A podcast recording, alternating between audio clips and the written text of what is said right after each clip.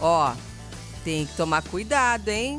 Meu pai do céu, tem que prestar atenção aí nas coisas que a gente consome, né? Que a gente vai consumir nas coisas, às vezes não vê, não sabe que pode fazer um mal danado para nossa saúde. Não é verdade? Mima, do que, que você tá falando? De uma história aqui que eu vou contar pra vocês, de um menino, de um rapaz, de um jovem, que ele tomou energético diariamente por dois anos. E o que, que aconteceu com ele?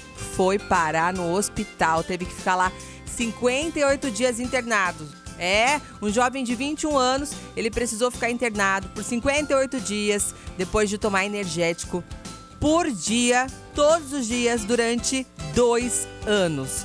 Ele falou que ele fazia isso porque ele estava muito atolado de trabalho da faculdade, né? E aí ele falou: Nossa, preciso acordar.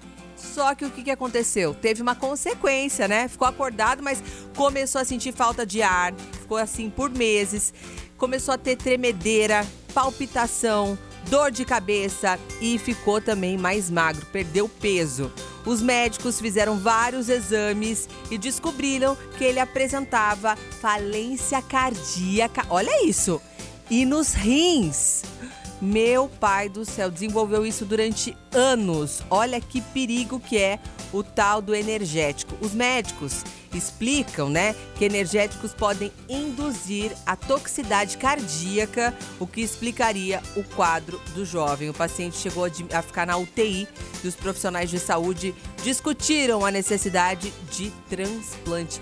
Olha que perigo. Então, tudo que a gente consome desse tipo de coisa que não é natural, né? Tem que ser consumido com muito cuidado, que ó, o preço pode ser caro, hein, depois. Nativa. Nativa.